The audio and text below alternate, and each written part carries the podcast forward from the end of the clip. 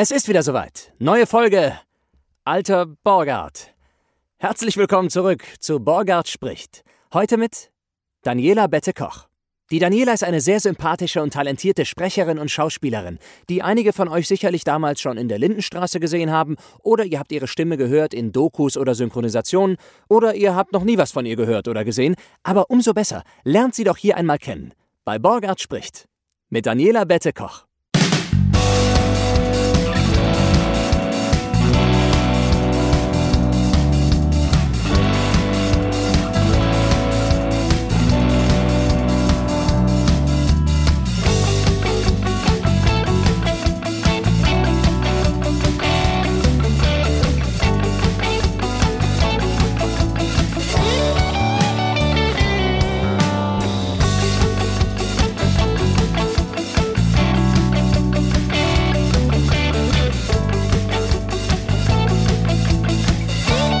Der Che hat gesagt, ich soll doch vorher mal einen Sekt trinken. Wieso?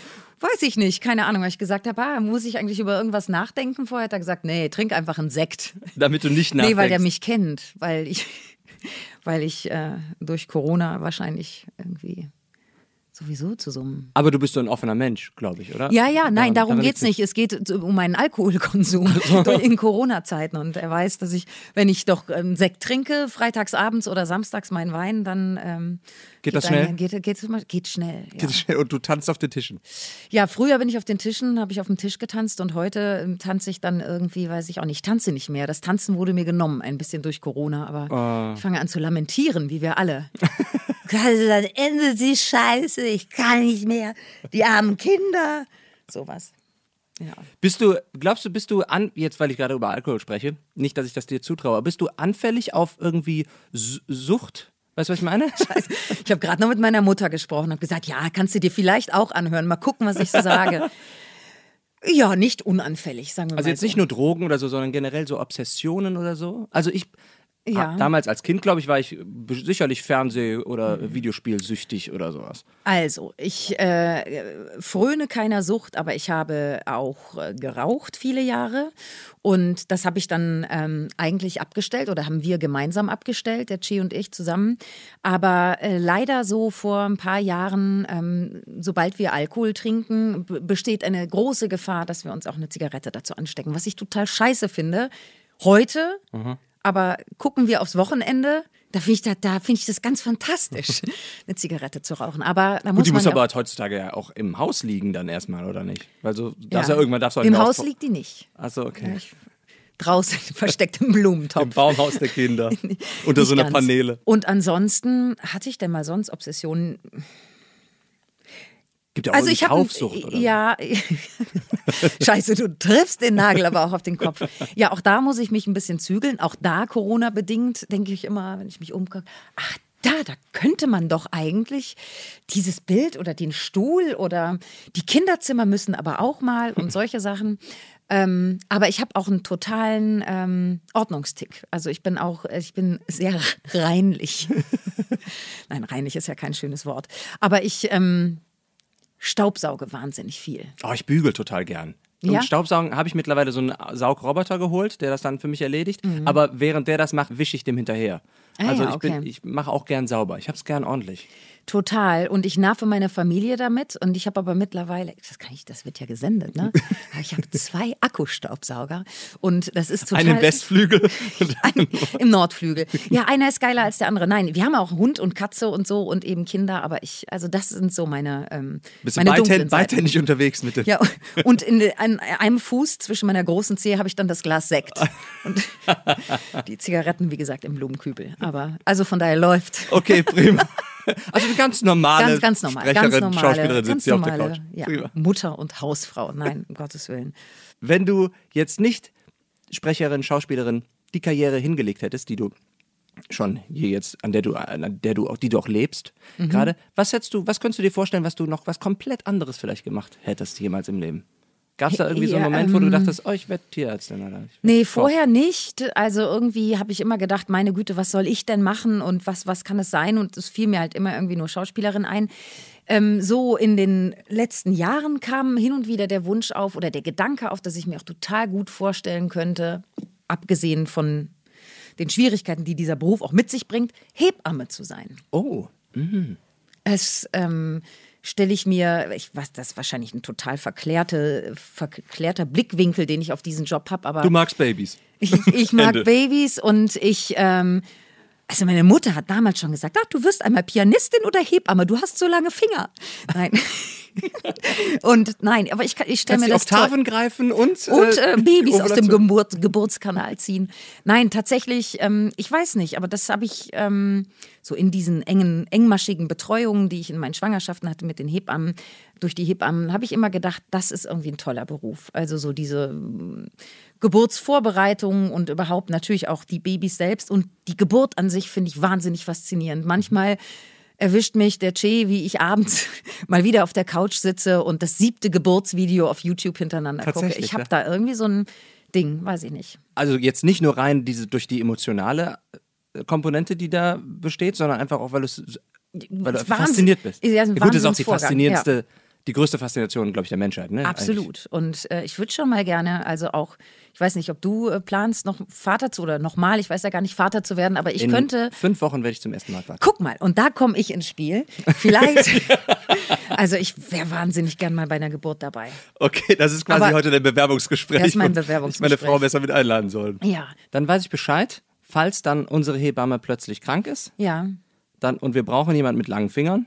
Entweder, Richtig. entweder um Und- am Klavier Musik zu spielen oder Ja, aber, aber dann lieber das Kind, weil ich glaube, musikalisch möchte ich äh, euch das nicht antun, dass ich euch da unterstütze. spielst du Klavier dann wenigstens dann auch? Nein, ich habe damals Heimorgel gelernt. Heimorgel. Also einfach Orgel, aber zu Hause. So Mhm. Ja, das nannte sich aber Heimorgel. Das war so ein großer Kasten, Ja. so groß wie ein Klavier. Mit- aber trotzdem mit Fußpedal Ja, ja? und Mhm. auf zwei Ebenen. Also nicht wie ein Keyboard, sondern Ja. Heimorgel. Und da konnte man an auch so Tasten drücken und dann kam da so Kannst du heiße Beats. Ja, ja, Ja, ja. genau. Ach so, Bossa Nova so. Dim, tick, dim. Ja, ja, genau. Ah, also so okay. eine richtige, weiß ich nicht, 70er Jahre Heimorgel, die mein Bruder, mein ältester Bruder, ähm, spielen konnte, der begnadete Musiker der Familie, der auch ganz viele andere Instrumente spielen kann und dann mussten alle anderen das auch lernen, aber ja, Gibt's hier noch die Orgel? nein. Ah, Wie schade, sonst ne? mach mal Räder drunter und du bist die orgelnde Hebamme irgendwie und ziehst Ja. von Geburtshaus zu Geburtshaus Leih, mit auch, deinem Leierkasten. Ich glaube, ich kann auch wirklich, äh, da, da fehlt mir das Talent. Nein, da fehlt mir die Geduld. Ähm, ich, ich ärgere mich manchmal, dass ich kein Instrument so richtig gelernt habe, aber da bin ich einfach zu fickerig, sagt man Aber das. singen kannst du. Ja, singen kann ich, aber ich ähm, bin auch keine passioniert. Also wenn ich singe, denke ich mir, ach, klingt ja gut und so, aber ähm, ich habe das nie ähm, betrieben, sagen wir mal so, außer äh, ja auf der Bühne oder. Aber ich habe nie in einer Band gesungen oder so. Ähm, manchmal singe ich mit dem Che. Das ist gut. Kann der singen? Ich Super. dachte, der macht Der- nur. Ich dachte, der macht nur. Nein, der kann, der kann super singen, fast so gut wie ich. Sehr schön. So wie bei allem. Na, das ist halt so. Szenen einer Ehe. Okay, dann bist du damals also nicht auf die Hebammenschule gegangen oder äh, im Klavierunterricht, sondern hast dir dann was gedacht? In dem Moment, als du dachtest, was will ich denn, was mache ich denn? Ach, eigentlich war das so, ähm, also ich komme aus einem ganz kleinen Ort im Sauerland und ähm, da gab's oder gibt es einen Theaterverein und den hat meine Mutter damals ähm, geleitet, als war der Regisseurin und hat auch selbst mitgespielt und mein Vater auch und ähm, ich somit dann auch. Ne? Das, und ähm, seitdem ich vier bin, vier war. Und ähm, Ist schon sehr lange Zeit viel gewesen. ja, genau, sehr lang, aber ich sehe immer noch wahnsinnig jung aus. Das ist doch die erste Vierjährige mit Führerschein damals im Ähm, ja. Sauerland. Mhm. Ja, ja, das, das ist krass. Da reden immer noch alle Ja. von. ja, von daher gab es da so schon immer dieses Interesse und wurde mir vielleicht auch so ein bisschen in die Wiege gelegt und ähm, ja, weiß ich nicht. Also es war für mich immer klar, dass ich was in die Richtung machen will. Habe natürlich bei jede Möglichkeit ergriffen, Theater zu spielen, die es so gab, ob in der Schule oder eben in diesem Theaterverein. Und ja, dann habe ich irgendwie ähm, meine Realschule abgeschlossen und dann stand die große Frage im Raum, was macht denn die Dani jetzt? Und dann hat die Dani sich entschieden, eine Ausbildung zur Kauffrau im Groß- und Außenhandel in einem Baustoff. Großhandel. Typisches Bühnenprogramm. Ja, Also. ja, total.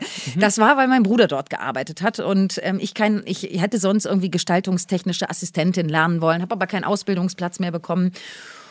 Und dann bin ich dort gelandet und das war die, es war schrecklich. weil ich natürlich gemerkt habe, dass das für mich überhaupt gar nicht geht. Habe dann nach einem Jahr abgebrochen, habe dann mein Fachabitur gemacht Richtung Kunst und Gestaltung und dann war klar, ich werde mich jetzt bewerben an Schauspielschulen und habe mich dann sage und schreibe an einer Schauspielschule beworben, also hier nicht die große staatliche Runde gemacht, weil ja, weiß ich nicht. Meine Schwester hat in Köln gewohnt und ähm, irgendwie wollte ich nach Köln war da irgendwie 18 Jahre alt und äh, kannte auch noch nicht so viel. Und dann habe ich mich an der Arturo hier in Köln beworben, wurde direkt genommen und cool. habe mir dann immer gesagt, naja, nach einem Jahr bewirbst du dich dann an der staatlichen. Und dann war das da so toll und hat mir so viel Spaß gemacht. Ja, dass ich meine Ausbildung dann da abgeschlossen habe und hatte dann auch einen ganz guten Start. So Anfang Job. der 2000er sind wir, oder wo sind wir? Ja, mach mir, ja, 2005 war das, glaube ich. 2000, 2005 habe ich, glaube ich, abgeschlossen. Ja, hatte dann auch einen ganz guten Start, äh, konnte direkt von Anfang an viel drehen, Comedy und äh, vor allen Dingen und ähm, habe auch hier am Kölner Schauspielhaus ähm, zwei Stücke spielen dürfen, was ja irgendwie, wenn man von der privaten Schule kommt, irgendwie auch recht unwahrscheinlich mhm. ist und so. Und das war, ich hatte irgendwie einen guten Start und war ganz beflügelt und. Weil auch da auf der Schauspielschule du dich auch direkt wohlgefühlt hast, ja, weil du da dachtest, hey, das ist ja, das ist ja genau das, was ich wollte auch. Total, das war ja. voll mein Ding. Also das war ganz klar. Das, und ich habe immer gesagt, also ich werde auf jeden Fall große Bühnenschauspielerin. Fernsehen mache ich nicht und so. Warum? Ja, weil ich. Nein, ich glaube, weil man auf der Bühne die großen Emotionen spielen darf. Und vor der Kamera ist es doch sehr reduziert. Ganz davon ab bekommt man ja doch auf der Schauspielschule ähm, die, die Bühnenimpressionen und, und lernt mhm. das Bühnenschauspiel und weniger, auch wenn wir auch, äh, ähm, sag ich mal, Kamera-Acting-Kurse äh, hatten. Trotzdem hab ich, haben wir weniger Eindrücke bekommen vom Spiel vor der Kamera und irgendwie habe ich, war für mich klar, ich muss auf die Bühne. Ja, besonders weil es ja auch eine, ich war ja auch auf der Schauspielschule hier in Köln, auf, auf dem Keller. Mhm. Und du warst ja dann auch umgeben. Einfach in Köln gibt es halt, natürlich wurde viel gedreht in Köln, aber es gibt ja auch unheimlich viele Theater in Köln. Und dann bist du natürlich auch mit irgendwie Kommilitonen dann ins Theater gegangen. Da liegt das natürlich näher, als wenn man jetzt auf eine wirklich eine Filmschauspielschule ja, geht, ne, genau. ne, wahrscheinlich. Ja, und das war es für mich einfach. Also ich muss, muss Theater spielen und das, das, das war so. Und das hat sich dann aber im Laufe meines Lebens doch stark verändert irgendwie.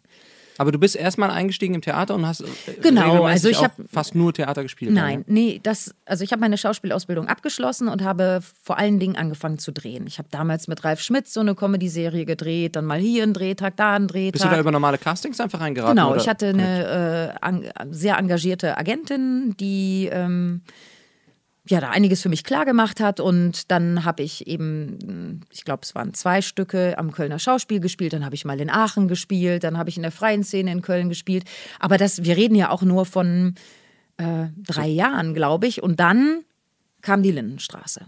Also innerhalb von drei Jahren bist du so viel durch die Gegend da, also, also mit Gast. Genau, also ich ja. habe einiges gemacht. So, das, äh, ja.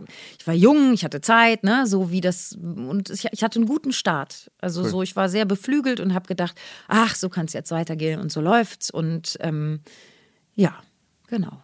Und dann kam die Lindenstraße. Wie, wie, dann kam was, die was Lindenstraße. Was meinst du damit genau? Die kam auf dich zu oder du, die, das war wieder die Agentin in Anführungsstrichen ja. Schuld? Genau, also. ich hatte eben Casting und ähm, das lief auch ehrlich gesagt gar nicht so dolle, weil. Das Casting? Ja, wir Flöhe hatten. Oh. Ja. Flöhe sogar, nicht nur Läuse. Nein, Flöhe ist viel schlimmer. Wir hatten eine äh, Katze zur Pflege und dann war die Katze verschwunden nach drei Wochen oder wir haben sie wieder abgegeben und was wir nicht wussten ist, dass die Flöhe hatte. Die hat sie da gelassen? Die hat sie da gelassen und das haben wir gemerkt, als der Che irgendwann gesagt hat, oh, meine Fesseln sind ganz zerstochen, komisch. Woher kann das kommen?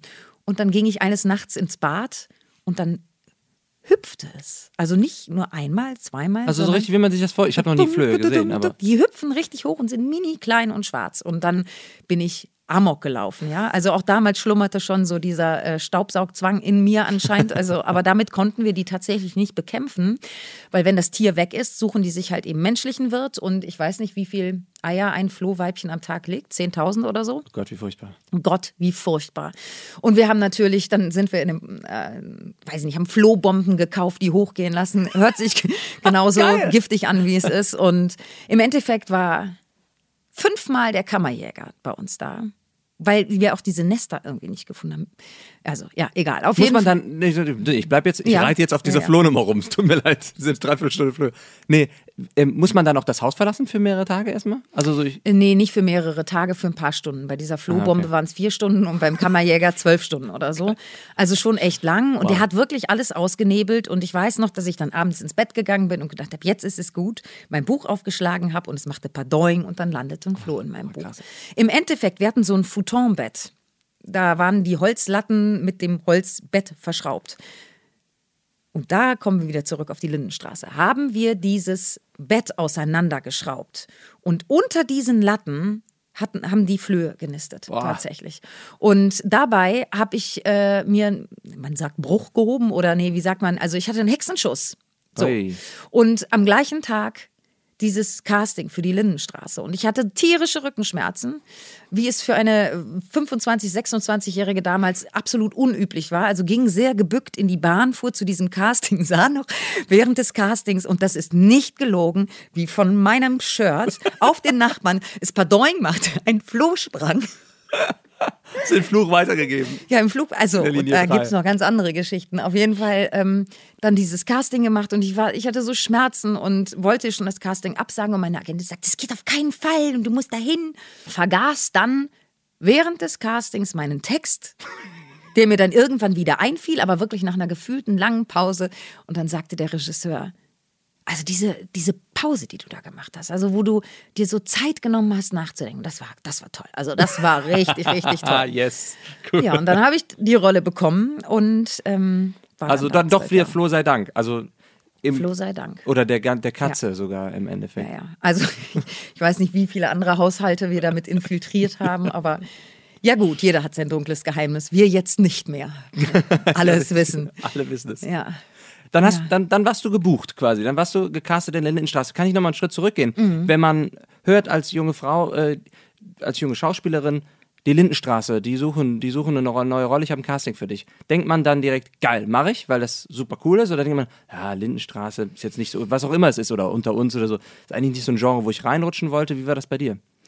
Also ich weiß, dass ich diese Castinganfrage bekommen habe und äh, eine sehr gute Freundin angerufen habe, auch Schaus Schauspielerin, und gefragt habe, sag mal, Lindenstraße, kann man das machen? Das weiß ich noch, weil ich diese Serie vorher nie gesehen habe. Ich habe mich da nie mit auseinandergesetzt. Und die hat gesagt, natürlich, super, Lindenstraße. Ja, und dann bin ich äh, hingegangen. Und ähm, aber dass das irgendwie ein Geschmäckle hatte oder dass ich gedacht habe, oh, Soap oder, oder Weekly oder was auch immer, will ich nicht, überhaupt nicht. Also da ging es eher darum, dass ich ja noch den hehren Gedanken hatte, große Bühnenschauspielerin zu werden. gut. Und ganz davon ab wusste ich auch damals nicht, wie umfassend diese Rolle geplant war. Weil du erst Gastauftritte hattest. Genau, ich hatte in 2007 habe ich, ähm, da ist dann mein, mein Serienbruder quasi, oder einer meiner Serienbrüder verstorben, hatte einen Unfall und die, meine Rolle wurde eingeführt am Krankenbett quasi. Ja, erzähl doch mal ein bisschen. Wer ist die genau die Rolle? Weil viele von uns kennen ja nur äh, Mutter Beimer und äh, wie heißt sie, Else oder Ilse Kling. Und Else Kling, Else genau. Kling. Ähm, ja, also ich habe gespielt Angelina Dressler, ähm, ehemals Angelina Buchstab, Mutter. Und äh, hast du Tochter. geheiratet in der Serie auch? Nee, ich wurde adoptiert. Achso, klar. Das andere. Ja, ja, Natürlich. genau. Ähm, ja. Und ähm, Tochter einer italienischen mh, Feinkosthändlerin. Und der Vater tauchte nie in der Serie auf, also Eltern getrennt und mit zwei Brüdern. Und im Grunde genommen, um die Rolle jetzt einfach mal kurz zusammenzufassen, intrigante ähm, äh, Maklerin. Ähm, Anfangs noch sehr männermordend, also immer auf der Suche nach dem, also Liebe ist natürlich immer ein großes Thema in so Serien, aber irgendwie auch ein paar krumme Nummern gedreht und vor allen Dingen aber immer auf der Suche nach der schnellen Mark. Also dich hat man nicht so gern gemocht, wenn man die Serie gesehen hat, glaubst du? Ähm, ja, wie das so mit Antagonisten ist. Also Mhm. ich glaube, ja, viele haben das meine Rolle nicht gemocht. Aber ist natürlich total toll, so eine Rolle spielen zu Klar. dürfen. Also habe ich sehr, sehr gerne gemacht. Genau. Ich hatte letztens die Caroline Frie hier sitzen, die lange Zeit bei Alles, was zählt mitgespielt Mhm. hat und erzählte dann davon, dass sie, obwohl sie schon eineinhalb Jahre aus der Serie raus war, trotzdem immer noch angesprochen worden ist auf der Straße. Teilweise fast so, als wenn Leute denken, da lief für diese, diese Person. Ja, das ihnen ist total entgegen. krass. Und das, die, die, die sagte, die grüßt mich einfach nur und sagen Hallo. Und nicht mal so, hey, Caroline, du warst total klasse in der Serie Mhm. oder so, sondern Hallo, äh, du. Also da erlebt man wirklich strange Sachen. Ich weiß noch, ich war mit unserem ersten Kind schwanger, saß mit den, dem Che irgendwie in Hannover am, heißt der, Maschsee? Ja, ich glaube schon. Das ne? weiß ich nicht. Ähm, wir saßen da und da kam jemand und sagte, äh, ich kenne Sie doch hier, Sie sind doch die aus der Lindenstraße. Ich gesagt, ja, genau. Ja, sind Sie denn äh, privat auch so, so mit Männern und so? Und du Äh, mit schwangerem Hochschwanger, wirklich. Und der Che neben mir schon so ein bisschen Schaum vom Maul. ähm, also sowas. Oder dass äh, mich jemand auf der Straße angesprochen hat. Also, dass Sie jetzt mit dem Philipp zusammen sind, das finde ich so toll. Sie sind so ein tolles Paar. Ich habe ihre Adoption so gefeiert. Ja, das ist schon, das ist schon schräg. Also, das kann man manchmal gar nicht verstehen. Also, ich meine, ja, gut, so. Ja, also ich kann mir vorstellen, dass man natürlich irgendwie so ein bisschen denkt, okay, jetzt werde ich wahrscheinlich ein bisschen prominenter. Das bringt natürlich vi- vielleicht so ein bisschen, bisschen spannende Sachen mit sich. Ne? Leute erkennen mich und sagen, hey, finde ich klasse oder weiß ich, kann ich mal ein Foto machen oder so. Ist ja vielleicht ganz reizend und nett, wenn es nicht die Privatsphäre eindringt. Aber wenn es dann so speziell ist auf die Person Das, zu. also auf die Rolle. Ja, auf die also, dass Rolle, die ja. Leute das nicht irgendwie, also ich spreche natürlich für eine kleine Gruppe von Menschen, Ja, aber ja. manche können das wirklich nicht äh, anscheinend auseinanderhalten. Also, wenn man solche Fragen stellt. Also, es, sowas ist mir tatsächlich häufig passiert. Und sonst dieses, hi, ah, ich bin ein Riesenfan Mhm. und ähm, kann ich mal ein Foto machen? Das finde ich ja total schön, weil es mich nie belästigt hat oder so. Überhaupt nicht. Ich fand das ja schön, dass jemand, ähm, ja, das ist eben auf der Bühne bekommt man das direkte Feedback des Publikums und wenn man mh, vor der Kamera steht, bekommt man das eben nicht. Ja, da klopft einem vielleicht mal der Regisseur auf die Schulter und sagt, gut gemacht oder irgendjemand anders äußert sich, aber wie die Zuschauer das so aufnehmen, bekommt man ja dann nicht so mit. Das war ja auch, obwohl du hast ja, wann bist du eingestiegen dort? 2007 Und bis zum Ende hast du mitgemacht, also bis zum Ende der Ja, Lindenstraße, genau. ne? Du hast also quasi auch das Ende der Linden oder Ich war den in Abschluss. der letzten Folge dabei. Wow. Was für eine Ehre. Ja, das fand ich. Ja, ich war bis zum Ende dabei. Mhm. Klasse.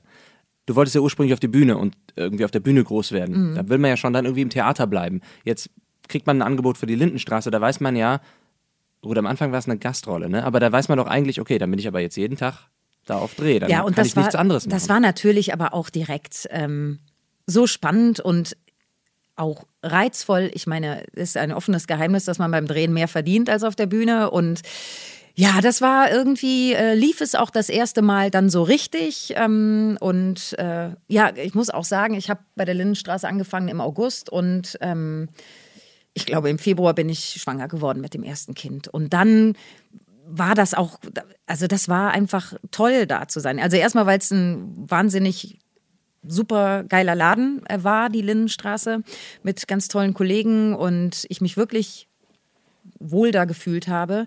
Und zweitens aber auch, äh, weil es einem eine Sicherheit gegeben hat, die man als Schauspieler so vermutlich nirgendwo finden wird, die ich auch nie wieder finden werde. Ich war zwölf Jahre lang durchgehend angestellt. So. Und da habe ich dann meine ähm, Träume von der groß, großen Bühnenschauspielerin dann auch ein bisschen vergessen, zumal du wirst das ja bald erleben, äh, wenn dann das erste Kind kommt. Ich hatte auch alle Hände voll zu tun. Und dann ging irgendwann noch die Sprecherei los und dann hatte ich äh, noch mehr zu tun und äh, dann kam das zweite Kind und ähm, und parallel immer gestaubsaugt mit beiden Händen. Richtig, Ja, ja. das war damals noch nicht so schlimm. Das, äh, das kam erst alles mit dem Hund. ja, Genau. Du sagst, du bist festangestellt gewesen bei der Lindenstraße. Waren das trotzdem so Verträge, die immer restriktiert sind, wenn du darüber sprechen willst, darfst? Also ähm, ich habe immer Einjahresverträge gemacht. Das war bei Kollegen auch, es war ganz unterschiedlich. Ja. Ich weiß auch nicht genau, nach welchen Kriterien das entschieden worden ist. Ich will es vielleicht auch gar nicht wissen. Ich hatte immer Einjahresverträge und ähm, da gab es dann immer eine Folgenanzahl, die ich spielen, zu spielen habe, ähm, die mir angeboten worden ist, so muss man sagen, und für die ich dann auch entsprechend äh, auf den Monat aufgeteilt gezahlt worden bin. So. Und dann ähm, wurde der Vertrag eigentlich, ja, wurde der Vertrag einfach immer verlängert. Also da stand dann schon eben Option drin und so ging das weiter und weiter. Und ich habe auch ehrlich gesagt nie darüber nachgedacht, dass das mal vorbei sein kann. Also schon, dass ich ähm, die, mir selbst die Frage gestellt, wie lange mache ich, möchte ich das machen? Und am Anfang habe ich gesagt, ganz her, mit ganz hehren Zielen, der Bühnenschauspielerin im Kopf, ich mache das zwei Jahre. Und dann, ähm, ja, wie gesagt, dann kamen die Kinder und es hat mir einfach echt viel Spaß gemacht. Und es ist natürlich auch ein Wahnsinnstraining. So. Und ähm, Wie wird das gedreht bei der Lindenstraße? Du hast ja das, ihr habt ja das Set gehabt, in Bickendorf ist das, ne? Mhm. Ihr habt ja das Set, Bocklemünd. Bocklemünd, ja. Ja. Ihr habt ja das ganze Set da aufgebaut und seid ja in einem Studio, das heißt, es muss ja nicht unbedingt jetzt neu ausgeleuchtet werden, wie bei einem Film vielleicht, was in einem, weiß ich nicht, was in einem Bürogebäude dreht und so weiter, sondern ihr, es, man kann ja eigentlich, muss nur die Kamera umstellen. Dreht man da trotzdem auch, dreht man die Szene einmal komplett durch oder macht man wirklich auch nur so, jetzt machen wir es für die Kamera oder war es immer Multicamera bei, bei der Lindenstraße? Das weiß ich gar nicht. Boah, wir sind, äh, haben, oh Gott, jetzt stellst du mir Fragen. Ich bin, äh, ähm, also, wir haben eine Szene aus verschiedenen Richtungen gedreht. Wir haben die Totale gemacht, wir haben die Nahen gemacht und ähm, teilweise, wenn das möglich war, mit zwei Kameras äh, gleichzeitig gedreht. Oft war das aber auch nicht möglich und ähm, ich kann gar nicht sagen, wie lange man an einer Szene, das hängt natürlich auch ganz davon ab, wie lang die war, gedreht hat. Aber ich, ähm, also am Tag wurden im Schnitt, würde ich sagen, vier bis sechs Szenen gedreht. Für, für, bei dir oder generell auf der gesamten Produktion? Mhm. Genau. Beantwortet das deine Frage? Ja, also Ja? eine Frage auf jeden Okay, Fall. nee, nee, doch super. Kann ich jetzt gehen? Können wir jetzt nicht mehr Lindenstraße? Nein, ist gut. Es ist halt auch ein bisschen traurig, dass es vorbei ist tatsächlich. Also, Ja, das wollte ich gerade sagen. Du warst ja dann wirklich auch lange dabei und du bist ja nicht, hast ja nicht nur mal reingeschnuppert wie so ähm, vielleicht andere, weil das haben wir Mhm. ein riesen Ensemble gehabt über die lange Zeit hinweg, ne? Wahrscheinlich die Serie. Hast du dir dann wahrscheinlich gedacht, komm, das mach ich jetzt auch noch bis zum Ende durch? Also Ich wusste, ich wusste nicht, dass die Lindenstraße ein Ende haben wird. So. Also man hat natürlich immer auch gehört, ah, jetzt geht es wieder darum, ob die Verträge verlängert werden. Ähm, ja, und äh, hat dann überlegt, ob es wohl für die Lindenstraße weitergehen wird und auch mal spekuliert. Aber dieser Anruf, dass es wirklich vorbei ist, äh, oder das heißt Anruf, also wie war das denn noch gleich? Ich habe, ich stand im Supermarkt und habe eine Mail bekommen von unserer Chefin. Ich muss euch leider mitteilen, wir wurden eingestellt. So und das, das war schon, das war schon Schreck. Also ne, man mu- musste damit rechnen, dass das irgendwann passieren wird, aber es kam sehr unvermittelt, zumindest für mich. So und da war ich schon äh, geschockt. bist direkt am Rotweinregal vorbei. Nee, nee, nee, nee. Also es hat mich wirklich so einen Tag wirklich äh, total umgehauen. Ich bin aber jemand, der die meisten, naja, ist das, das ist, weiß gar nicht, das ist ja kein Schicksalsschlag, aber die meisten, weiß ich nicht, wenn mir ein Job abgesagt wird Ja, oder für, wenn für man dich sich, persönlich ist es das ja schon. Du musst es Ja, jetzt nicht kleiner aber- reden, als ja, es ist. Ne? Wenn ich dich das nicht. beschäftigt in dem Moment so sehr. Ja, aber Schicksalsschlag finde ich in dem Fall trotzdem übertrieben. Da Okay. gibt's irgendwie. Schlimmere Sachen. Ja, genau, schlimmere Sachen. Aber so, ähm, egal, wenn ich einen Job nicht kriege, wenn äh, der andere Kollege den bekommt oder ein Casting nicht klappt oder so, ich kann sowas ganz gut wegstecken, tatsächlich. Also, und auch da habe ich mir gedacht, na, dann ist es so. Und ähm, ja, ich habe ja einfach auch das Glück, dass ich ähm, viel sprechen darf und ähm, also nicht, ich habe keine Existenzängste gehabt. Und das ist ja, also für viele, ja, einfach das Thema dann. Ne? Was, was passiert denn dann und was mache ich denn dann? Und man muss sich komplett neu aufstellen und. nicht nur für die Schauspieler, sondern auch für die Ja, natürlich, ne? genau. und so die Schreiber oder. Ja, für einige auf jeden Fall, genau.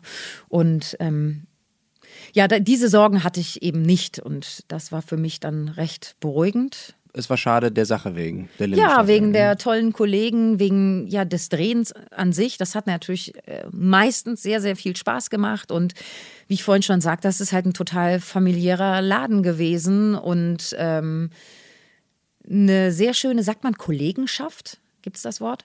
Aber so. Wir nennen das jetzt so, einfach so. Genau. Hier werden oft Sachen erfunden, also Wörter erfunden. Das Ja, ist, gut. hat mittlerweile ein eigenes Vokabular, der Podcast. Du hast eben so ein bisschen salopp reingeworfen, du hast ja dann auch angefangen zu sprechen bei der Lindenstraße. Wann fing das denn an und wie fing das denn dann an? Weil du beim WDR auch warst, oder? Genau, also nee, das äh, eine Genau, mit nein. dem anderen nicht zusammen, aber ich habe tatsächlich im WDR begonnen zu sprechen. Schon während äh, meiner Schauspielausbildung habe ich hin und wieder Feature gesprochen und ähm, also so den klassischen Einstieg da mal irgendwie, was hat man denn? Hat man damals noch Kassetten geschickt? Nee, ich glaube, es waren schon CDs, irgendwie mich beworben. Shellac-Schallplatte ja. rüber gebeamt.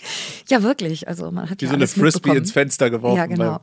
Ja, so. Und da habe ich dann angefangen und ich weiß gar nicht dann, wie das dann mehr wurde und was dann dazu kam. Ob dann als nächstes Splendid oder so kam, das weiß ich gar nicht. Aber irgendwie wurde das dann mehr. Ja gut, also kamen die wirklich auf dich zu, weil du hast dir doch, oder musstest du dich aufstellen und sagen, na, wo kann man denn noch? Und hast von Kollegen gehört, hier mache ich das auch noch. Wie lief das denn ab? Also, um ehrlich zu sein, habe ich den Che ja nur geheiratet wegen seiner Kontakte. So. Ja, und das war natürlich. Und jetzt bald hast du das Adressbuch durch. Ja, also ich glaube, WDR kam durch mich und der Rest, also viel durch ihn, weil, wie ich vorhin sagte, ich habe ja dann, bin ja sehr schnell schwanger geworden dann als ich auch mit der Lindenstraße ähm, anfing. Und ähm, dann hatte ich auch nicht so viel Zeit, weil ich ja schon gedreht habe, immer den Säugling dabei hatte. Die hatten da eine Kindergruppe, das war natürlich auch ganz fantastisch. Da konnte ich ihn immer mit hinnehmen, den mittlerweile zwölfjährigen Sohn. Dann kam der Kontakt eben durch den Che, weil der sehr umtriebig war oder auch anfing zu dem Zeitpunkt noch umtriebiger werden, zu werden als Sprecher. Und der hat dann ähm, immer gesagt, hier, im Übrigen meine Frau kennt ihr schon meine Frau? cool. Und dann eben die Schallplatten von mir im entsprechenden Studio abgegeben. Und, ähm, ich gehe mal gerade zum Anhänger und hole eine ihrer Schallplatten. genau. Und von daher musste ich überhaupt, meine Uhr sagt mir schon wieder, schon eine Minute tief durchatmen verbessert deine Kreativität. Das kenne ich auch. Ich habe ich hab, ich hab überlegt, diese Notifikation auszustellen, aber dann habe ich ein noch schlechteres Gewissen, weil ich mache es ja eh schon nicht. Ja. Dieses Atmen. Nee, das strengt doch an. Ja. ja. Neulich, ich stand im Studio und habe synchronisiert, da sagte meine Uhr mir, Daniela, deine fruchtbaren Tage beginnen jetzt. ich gesagt, Leute, falls jemand Interesse hat, kommen auch ein paar. Nein, also so ähm, viele Kontakte entstanden tatsächlich durch Che so und ähm, das heißt, ich musste nicht viel Akquise machen, weil das irgendwie eher netterweise für mich eingefädelt hat. Dann kam ja auch schon das zweite Kind und dann ging es immer weiter. Und also ich musste, ich konnte mich wirklich ein bisschen zurücklegen, lehnen. Aber du hattest auch Bock, ne? Also das ja, entsprechend dich da breit aufzustellen, oder? Ja, total. Natürlich, klar. Es war halt zeitlich oft schwierig, mm, weil ich auch bei der Lindenstraße zwar grob wusste, wie ich in den nächsten drei Monaten zu drehen habe. Aber da musste ja nur ein Kollege krank werden oder irgendwie ein Motiv, äh, weiß ich nicht, bespielbar sein wegen Wetter oder was auch immer. Und schon wurde der Drehplan geändert. Und habe ich mir die Tage, an denen ich sprechen musste, nicht explizit gesperrt und dies auch genehmigt bekommen, konnte es immer sein, dass man mich angerufen hat und gesagt, ah, Daniela, du musst morgen, mhm. kannst du jetzt heute bitte noch? Und ähm, dann war mal ein Monat dabei, wo ich vielleicht irgendwie keinen einzigen Drehtag hatte und dann wiederum einer, wo ich jeden Tag ähm, gefühlt oder tatsächlich ähm, da sein musste. Und von daher war es manchmal sehr eng, dann eben plus Familie, das alles zu kombinieren, zumal äh, mein Gatte ja auch sehr viel unterwegs ist. Und also es war nicht immer einfach. Das ist jetzt deutlich einfacher. Wie schätzt du das denn ein, die Tatsache, dass du als Schauspielerin bei der Lindenstraße tätig warst, hilft dir das bei, bei anderen Castings oder wie wird das angesehen, vielleicht so in der Branche, wenn man in so einer Serie mitgespielt hat? Denkt man, oh, dies ist ein professioneller Laden, die haben das immer gut gemacht, das ist bestimmt jemand, mhm. die Daniela, die hat es bestimmt am Kasten oder oh, das ist eine von den Lindenstraßen. Girlies oder so. Kannst du dazu Also ich sagen? glaube Lindenstraßen Girlies. das denkt keiner. ähm, Ah, das ist ein Thema, was mich auch schon sehr beschäftigt hat. Also ich glaube, es ist sehr unterschiedlich. Es glaub, ich glaube, es gibt viele Caster oder Besetzer, die sagen, oh, Lindenstraße, hm, keine Ahnung, interessiert nicht und äh, die wollen wir nicht weiter besetzen oder was auch immer oder ja. kein, keine Liebe für diese Serie. Hast du auch schon gespürt und gemerkt, ja? Gehört. Gehört mhm. okay. Also ähm, genau. Und ähm, dann wiederum welche, die äh, die Serie mochten und wiederum welche, die einfach für mich den klügsten Denkansatz haben und wissen, meine Güte, wenn da jemand fünf, sechs, sieben oder in meinem Fall zwölf Jahre regelmäßig vor der Kamera gestanden hat, wird das auch irgendwie hoffentlich können. Mhm. Und ähm, ich glaube, da gibt es verschiedene Ansätze. Ich habe früher immer, früher in der Gymnasiumszeit hatte ich als Klingelton, wenn meine Mutter anruft, die Lindenstraßenmusik, weil die immer so dramatisch anfingen. Ach, meine Mutter ruft immer wieder an. So ähnlich fängt es so, an. So ähnlich, genau. Hast also du das so, eingespielt damals auf der Orgel? Äh, ja, natürlich. cool. Während ich mein erstes Kind entband. Selber, eigenständig. Ne? Ja, also geholt habe als Hebamme, nicht, nicht Ach so, okay. geworfen.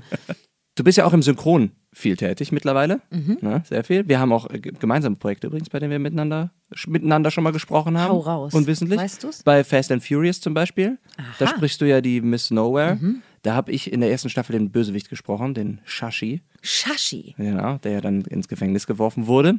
Wie wichtig ist für dich vor dem Mikrofon auch eine gewisse körperliche, ähm, schauspielerische Aktivität?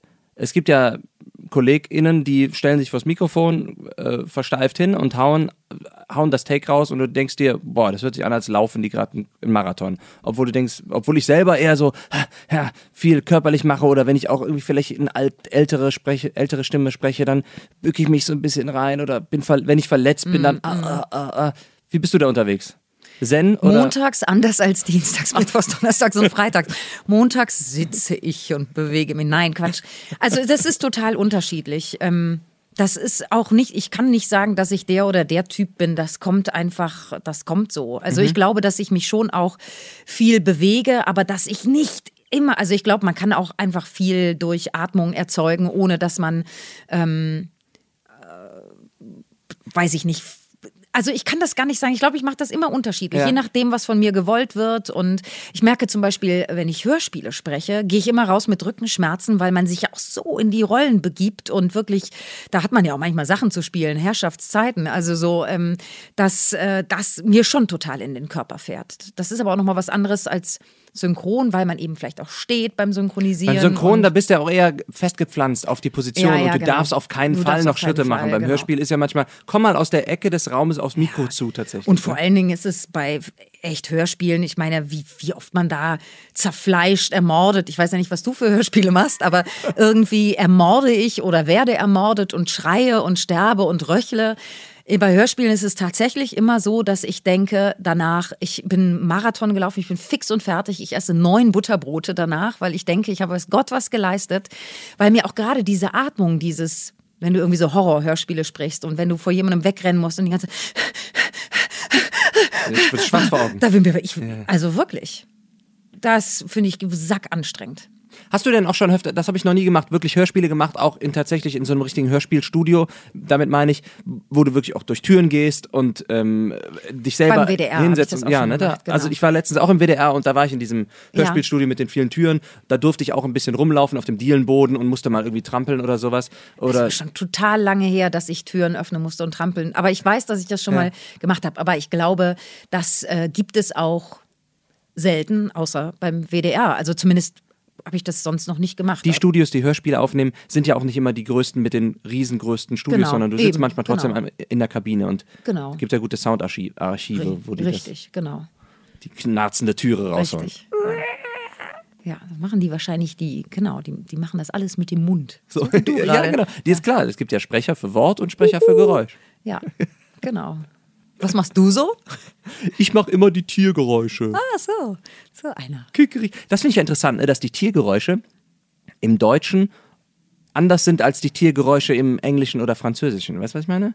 Im Deutschen sagen wir Kikeriki und im Englischen sagen die Cockadoodle-Doo. Ja, oder Oink Oink. Ja, genau. Für ein Schwein. Und bei uns macht ja. Aber wie macht es wirklich? Grunz. Das sagt Grunz. Das sagt Grunz. Grunz. Wer sich das ausgesucht ja, hat. Macht, macht das Huhn denn nicht auch eher Kikeriki? Also, ja, das macht ja der Hahn, wenn dann, oder? Ach ja, Entschuldigung. Stimmt, sorry. Ja, da bin ich voll, voll, am Thema vorbei. Ja. Aber Huhn und Henne, da könnte ich dir jetzt auch nicht sagen, was da. Ich glaube, Huhn ist der Oberbegriff für das Tier. Und nee, ich meine, so. was ist was? Huhn ist. Wo ist der Unterschied zwischen einem Huhn und einer Henne? Ich glaube, Huhn ist das Huhn, Obertier oh, oh, oh, und. und vielleicht ist auch eine Henne. Ähm, Vielleicht ist eine Henne eine Henne ab dem Zeitpunkt, wo sie Eier legt? Oh, oh, interessant. Wir, wir, ich sag ja, wir äh, erschließen mhm. hier Fakten einfach. Wir bestimmen einfach Sachen ja. hier. Oh, ich habe da jetzt schon zum dritten Mal vorgetreten. Das ist nicht so schlimm. Das, das ist auch ein sehr super guter Tisch für in so einem Tonstudio. Ja. Einer aus komplett ja. Metall, der sofort. du hast auch schon öfter ähm, Voice-Over gemacht und da habe ich gesehen auf deiner Webseite, sprichst du ein Automobilmagazin, ist das richtig? Oder ja, hast du das eine Zeit lang gemacht? Nein, das mache ich das machst äh, du noch. schon viele Jahre. Prima, das mache ich nämlich auch schon viele Jahre in Automobil. Oh. Das ist so ein kleiner Link, den wir auch haben. Ich, das uh. Automagazin, das heißt Car News TV, was ich spreche. Und das läuft hauptsächlich irgendwie so auf diesem Telekom, äh, mhm. Magenta, weiß nicht genau, wie das da heißt. Da läuft das irgendwo und im Internet. Du sprichst bei Vox. Automobil, genau. Automobil. Ja, können wir uns über Autos austauschen? Ja, die Sache ist, ich lese das häufig, aber ich merke mir da nicht so wirklich, was passiert. Ich auch Früher war ich auch eine ganz lange Zeit als Kameramann und auch als Redakteur in der Szene so ein bisschen mhm. tätig. Da musste ich dann aufpassen, was passiert, aber mittlerweile lese ich es einfach nur noch so runter. Aber da sind tolle Wörter dabei, ne? Mal Talk Vectoring System, Infotainment, Salt Touch Screen oder sowas. Ja, das ist gut. Das ist super. Und ähm, deshalb, also ich habe ja diese Aussprache-Datenbank in meinem Handy, aber da findet man diese ganzen Wörter auch nicht, die man für die Autos braucht. Die wenigsten, weil ich immer dienstags ja die äh, im WDR bin und ähm, die Station Voice von WDR 3. Und da brauche ich die auch wirklich regelmäßig, weil da so viele französische, italienische und japanische Namen vorkommen. Äh, da muss man sich entsprechend etwas vorbereiten. Das mache ich auch schon ganz viele Jahre tatsächlich. Das sind so meine zwei festen Jobs, äh, über die ich sehr froh bin und sehr glücklich. Ich habe eine Zeit lang Station Voice gemacht für einen Musiksender. Und da musste ich dann über die Charts sprechen jede Woche. Und dann musste ich wirklich auch, wenn irgendein neuer Künstler kommt, dann musste ich echt immer nachgucken bei YouTube. Hoffentlich gibt es irgendwo ein Interview, wo der seinen Namen sagt oder wo der irgendwie benannt wird, weil ich finde es ich find's peinlich, wenn ich sage, und das ist Edward Sheeran. Ah, okay, er ist eigentlich Ed Sheeran. Edward Oder? Sheeran, der Edward. Ja, das stimmt natürlich. Und dann habe ich gesehen, du sprichst im Computerspiel God of War, weil ich hab, bin ein bisschen durch deine Webseite gebrowst. Ich muss aber auch sagen, ich habe die schon seit Ewigkeiten nicht mehr abgedatet. Ich bin da aber ist hängen geblieben, weil ich Okay. fand es wäre sehr witzig in dieser Szene. God of War, de deine Charakter ist Waldhexe. fand ich auch erstmal schön. Nein, Freier. Du bist auf jeden Fall eine Hexerin in der Szene, Ich ne? bin Freier. Eigentlich bin ich eine Göttin. oh, okay, sorry. Also.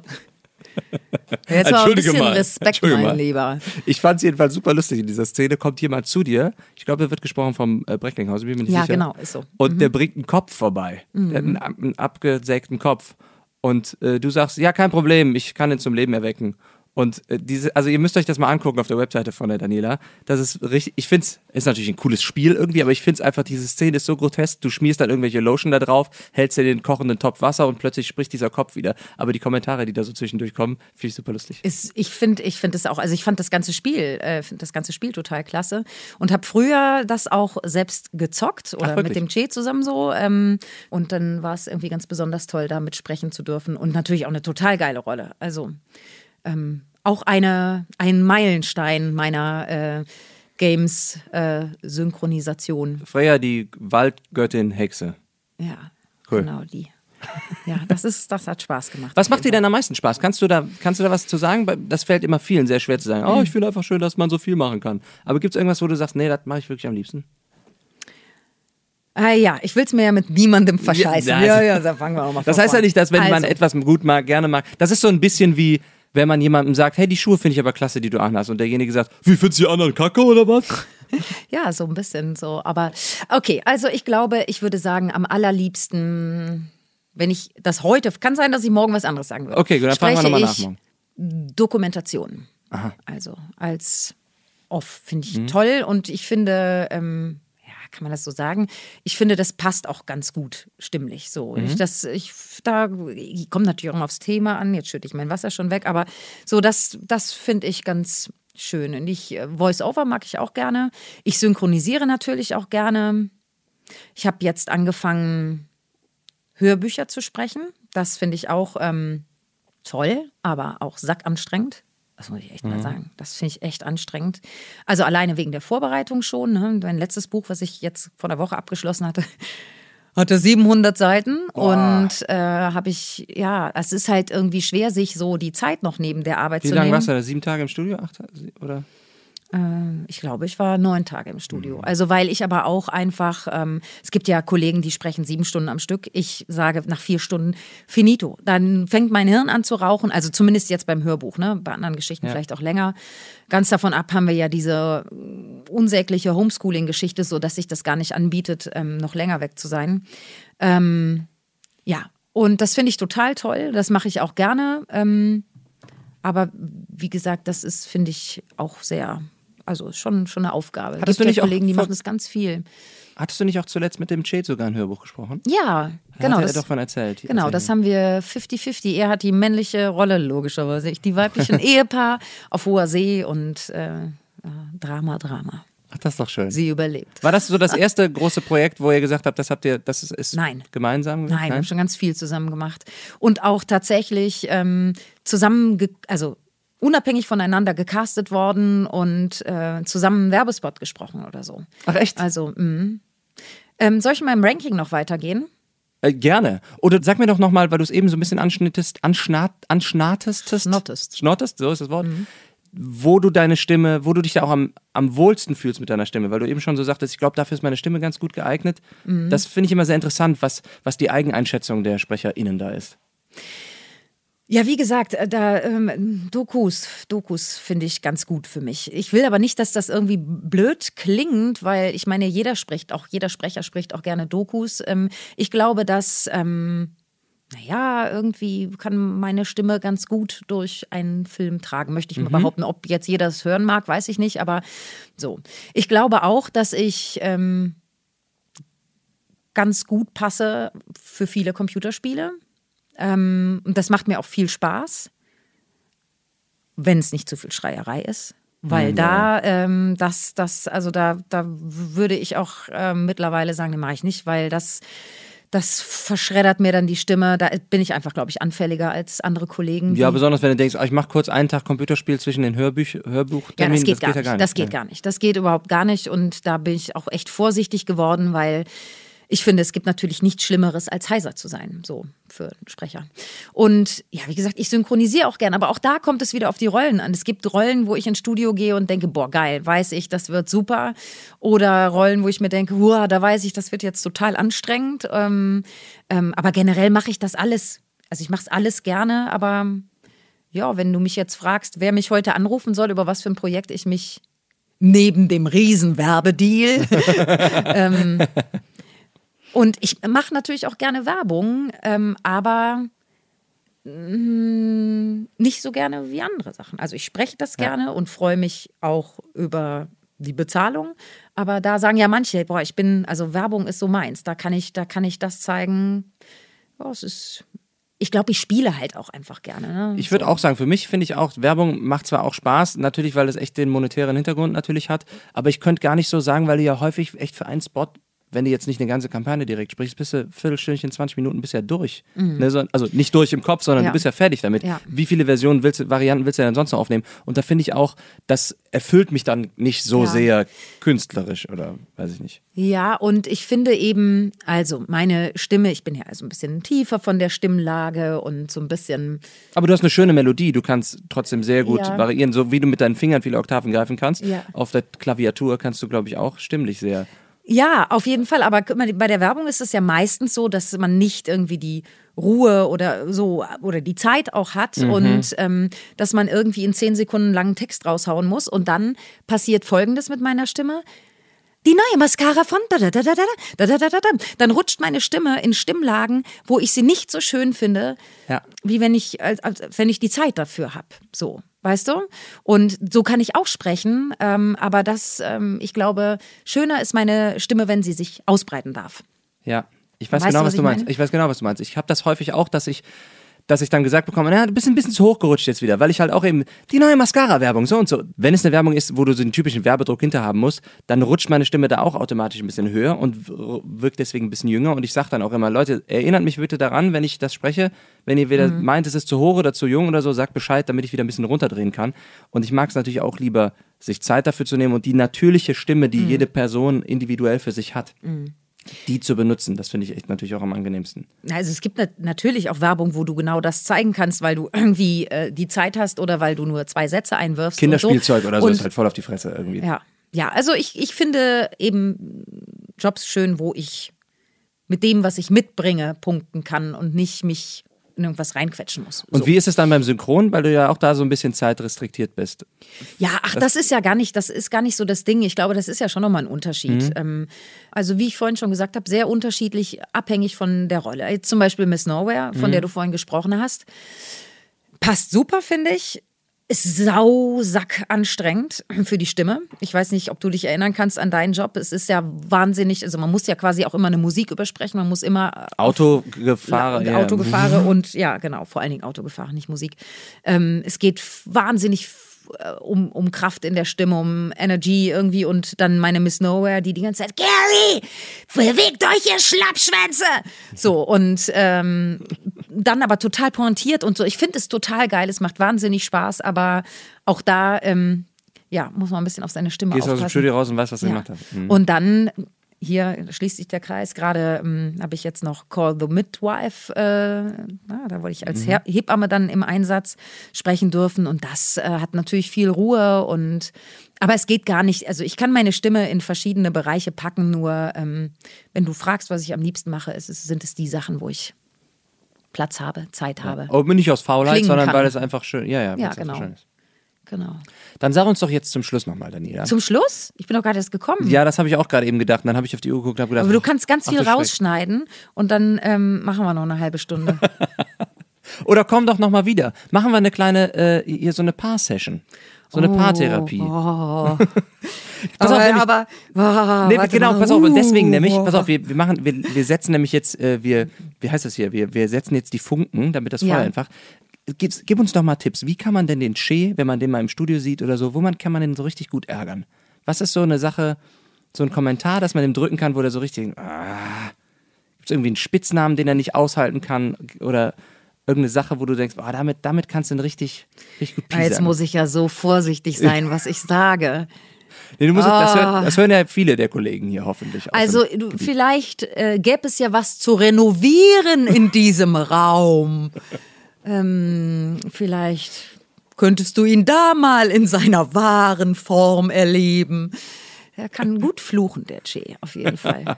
Oder mit ihm eine Runde über die Autobahn fahren. Ist er dann so ein sehr, sehr ruhiger Fahrer, der Acht nimmt auf seine Um. Auf Nee, seine er ist ein super Autofahrer, aber er kann sich wahnsinnig aufregen. Ich, ich kann das auch super gut. Und Er ich muss mir wirklich, wie ein ich muss mir echt einreden, dass ich sage, ich kann das jetzt nicht ändern, wie hier der Verkehr auf der Straße Ja. ist. Ich kann jetzt nur ändern, wie ich gerade darüber denke. Aber bis ich da angekommen bin, habe ich auch Mhm. schon 33 Mal cholerische Anfälle gehabt. Es denken immer alle, der Che ist so wahnsinnig gelassen und ruhig und das ist er auch in vielen Bereichen, aber ich kann euch sagen, Okay, das heißt, wenn wir wissen, der Che ist im Synchronstudio, dann parken wir den einfach zu oder so. ja, Ja? ja, ja, oder legt ihm eine Bananenschale irgendwie aufs Auto oder, Oder so. Flöhe ins Auto. Nee, da, da, da, Ja, da leidest du ja dann auch er wieder. erstmal nicht. Genau, da leide ich dann auch wieder. Ja, solche Sachen. Und Spitznamen, also ich glaube, da ist der, äh, der Che selbst äh, so kreativ, was ähm, meine Person betrifft. Ich weiß nicht, was der mir nicht schon alles für Namen gegeben hat. Der ist immer sehr kreativ und ähm, scheut auch nicht davor zurück, diese Namen äh, in aller Öffentlichkeit, egal wo man ist, zu benutzen. Ich hieß eine Weile Stufenheck zum Beispiel. Ich kann dir nicht sagen, warum.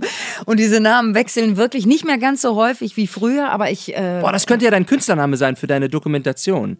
Daniela Stufenheck-Bette-Koch spricht Ja, aber Automobil. das ist schon echt abgefahren. Und ähm, nein, ich glaube, mit Namen kann man ihn nicht ärgern. Also das ist wirklich Okay. nur, wenn du jetzt sagst, hier, da müssen wir mal diesen Schrank aufbauen und schau, das Brett passt nicht da rein. Was machen wir da? Dann ähm, Da wird er nervös oder wird nervös wird er nicht, aber der ähm, fängt halt an, der kann fluchen und dann schreit er und dann also sowas. Okay, Aber prima. nicht. I love it. Aber du Mhm. bist gelassen. Was, wie kann man dich ärgern? Was glaubst du? Ich bin absolut überhaupt nicht gelassen. Absolut. Ich bin, wenn ich was nicht bin, dann bin ich nicht gelassen. Dass ich das jetzt nach der Stunde noch nicht rausgefunden Ja. habe.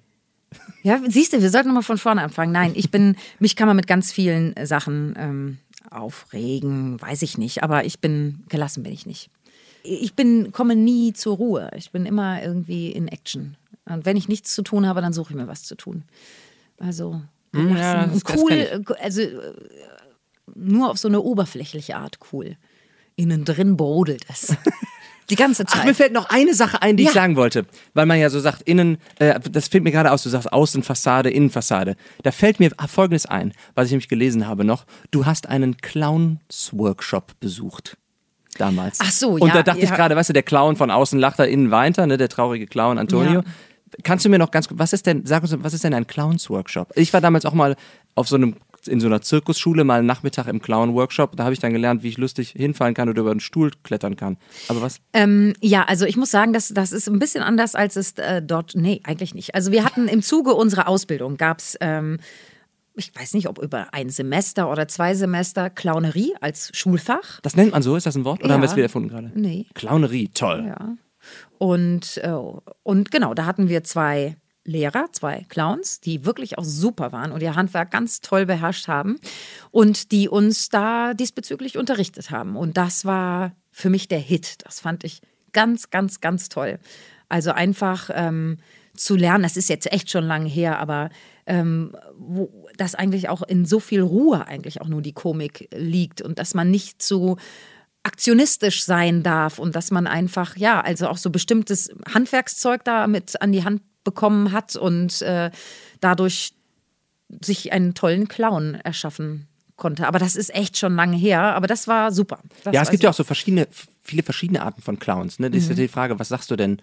Was ist ein Clown für dich? Ist er jetzt immer kostümiert und maskiert oder nicht? Oder ist ein Clown schon jemand, der einfach halt Komik erzählt im Fernsehen und das ist halt eine andere Art von Clown? Und ich finde, es gibt da ja auch wirklich, wenn man sich so die Geschichte der Comedians der Welt anguckt, Lauren Hardy sind ja Mhm. auch irgendwie eine Clown oder Buster Keaton ist ja auch ein Clown an sich ähm, in seiner Art gewesen irgendwie. Das was ist es denn stimmt. für dich in dem Moment gewesen oder was war es auch bei dem Show? Ähm, also da ging es tatsächlich um Clowns, also um den um guck in die klassischen. Blume, pff, Wasser raus. Ja, nicht ganz so blöde, äh, aber ähm, schon um Slapstick. ja. Also, ey, wie gesagt, ich kram in meinem Gedächtnis. Es ist so Du lange. wolltest noch weiterreden. Ich war 22, jetzt bin ich piep. Ja, ganz schlimm, ganz tragisches Waldhexe. Kapitel. Ja. Jetzt bist du Waldhexe. ja, ich bin 40 geworden dieses Jahr. Ja, Glückwunsch. Nee, ich find's ganz komisch. Sorry. Ich glaube, das ist auch das erste Mal überhaupt jemandem verraten. Ja, jetzt direkt der dass ganzen ich Welt. 40 bin. Jetzt habe ich der ganzen Welt verraten. Das ist komisch. Der Che weiß es aber. Nee, der denkt, ich, der denkt, ich sei 27. Und du wärst jetzt auch Deshalb nicht im ist der auch Podcast, noch so glücklich. sondern du trainierst gerade fürs schwedische Bikini-Team oder so. ja, Denkt ja, er, genau, ja, natürlich, ja. Er wundert sich immer nur, wenn ich abends nach Hause gekommen und sich nichts getan hat. Nein. Liebe Daniela, vielen lieben Dank, dass du vorbeigekommen bist. Und ich meine das ernst, wir setzen uns hier gerne nochmal irgendwie zu dritt hin oder zu Ja, viert oder gerne. sowas. Machen wir nochmal irgendwie eine Quatsch-Session raus. Finde ich super. Ich finde, das Ja. gehört ja zwischen den ernsten Gesprächen auch dazu. Wobei das heute ja jetzt wirklich alles andere als ein ernstes Gespräch war, sondern ich habe mich sehr gut unterhalten. Ich hoffe, du hast dich wohlgefühlt und vielen lieben Dank. Ja, ich hoffe, ich habe nicht so viel Quatsch erzählt. Aber Man kann hier nicht zu viel Quatsch erzählen. ah, doch, ein Eigentlich- bisschen, ein bisschen, oder? Nee, also hör dir das nochmal, hör dir das Gespräch mit dem Che nochmal an, zum Beispiel. Da haben wir am Ende auch gedacht, warte mal, können wir dazu senden? Das war doch nur Blödsinn jetzt. Aber das ist, das, ist schön. Gut. Das macht Spaß. Also, Hat mir auf jeden Fall auch sehr viel Spaß gemacht. prima. Vielen Dank und bis zum nächsten Mal. Bis Tschüss. zum nächsten Mal. Auf Wiedersehen.